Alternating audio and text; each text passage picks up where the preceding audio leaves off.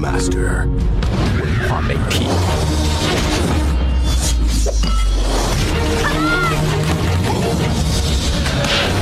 充电时间，文化媒体人。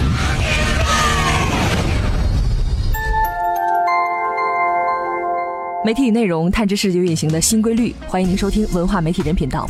在刚刚过去的二零一五年，IP 这个词儿呢，从生僻到热门，好像只用了几个月的时间，足以证明 IP 在文化市场上的影响力。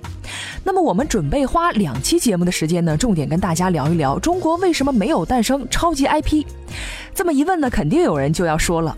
哎，我们怎么就没有了？且不说图书、动画片、电视剧，光是在电影这一项上，《西游记》的故事已经拍了《大话西游》《西游降魔传》《大闹天宫》《大圣归来》《三打白骨精》等等等等。《西游记》当然是超级 IP 没错，但毕竟是在传统文化里一脉相承下来的故事。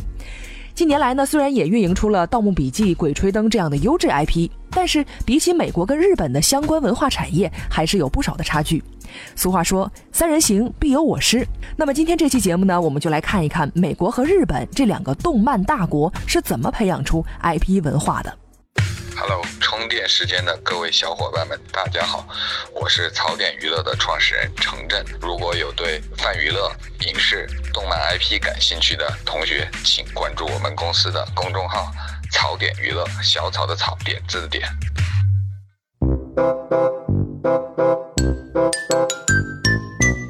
美国号称是动漫产业第一的大国，由动漫改编的超级英雄电影在世界各国畅行无阻。有研究统计说，近十年来，好莱坞的超级英雄电影只占上映电影总数的百分之十，却创造了百分之八十的利润。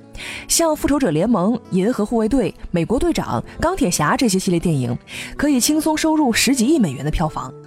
超级英雄电影的成功根植于动漫产品的旺盛生命力，它的群众基础相当稳固，不少人都对超级英雄的故事以及他们之间的关系如数家珍，更不用说美国的观众了。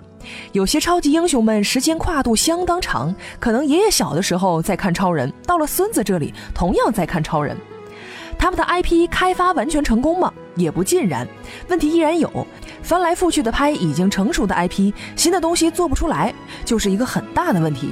而且这些超级英雄的 IP 基本上都是靠电视跟电影赚钱的，在其他方面可能就要逊色不少了。比如根据钢铁侠、雷神改编的游戏，人们似乎并不买账，评分一个比一个低，这和 IP 开发的年代有很大关系。当年这些 IP 崭露头角的时候，现在众多的新颖媒体和开发方式并没有现在这么丰富，错过了最好的时机。一开始呢就没有这方面的基因，而且一个超级英雄的故事经过几十年的发展，突然要改变成游戏，难度也是相当大的。粉丝们看到的跟想象的不相符合，不买账的几率大大增加。相比起来，美剧《行尸走肉》的开发就做得很成功，二十多款授权游戏表现都不错。美国的漫画产业有漫威、迪士尼这样的大山做依靠，依靠强大的商业变现能力，在可预见的时期内并不愁发展。充电语录。美国超级英雄的生命力似乎格外长，大多数英雄人物虽然都来自上个世纪，但是一直流行到今天，生命力依然繁盛，让人不得不佩服他的本事。这样的票房吸金好手，自然是各大电影公司的香饽饽。那么，除了这些原因，超级英雄电影还有什么别样的吸引力吗？我们来听听中国传媒大学贾秀清教授的见解。好莱坞它在讲故事上有一套这种完备的一个体系，有它的一个模板，所以呢，它已经是一个全球都能接受的这样一个产业化的叙事系统，所以呢，就大家都能够接受，所以它追求一种普世的这样一种叙事思想，所以呢，它的观众面就很大。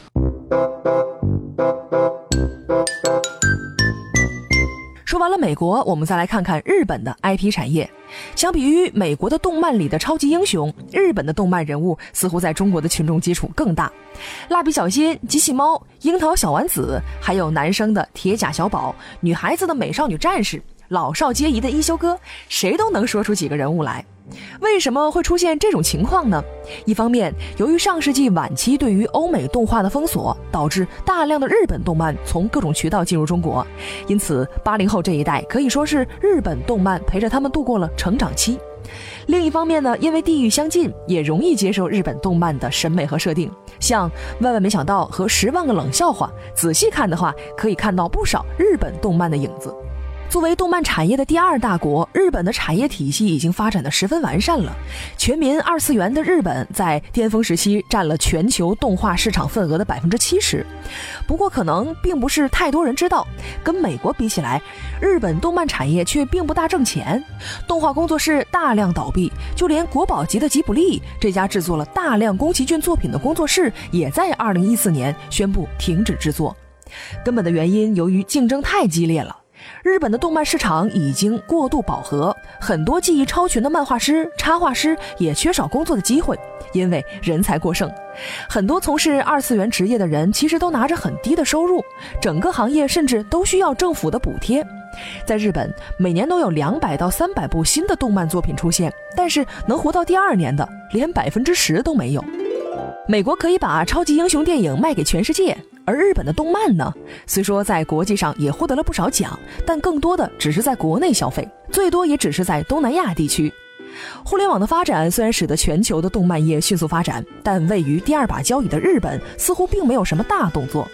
作品主要收入还是来源于作品本身以及原产媒介，也就是漫画书和 DVD。至于开发成美国那样的系列英雄电影，还有不小差距。在激烈的市场竞争下，光靠这些收入已经难以得到保证了。所以说，日本动漫产业相比与高利润的美国动漫产业差距还很大，IP 开发的难度不多，当然它也有自身的严峻问题需要去克服。今日关键词。今天我们跟大家聊了美国和日本的动漫。美国有成熟的商业化体系，日本有优秀的创作能力。当然，前面也有不同的问题在等着他们。而我国未来的 IP 产业何去何从呢？下期节目我们将继续讨论这个问题。最后为大家推荐了一篇精彩的文章，讲述了日本动漫发展历史当中的各种争议事件。也许正是这些争议事件，才促使了动漫文化的一步步发展。您在充电时间的微信公众账号中回复“动漫”两个字，就可以看到这篇文章了。本期节目由勒布朗企划编辑，老 news 老彭监制。感谢您的收听，我们下期再见。在交战之前，意念已经开战，因此一招一式，充电时间练就主流经营者的一招一式。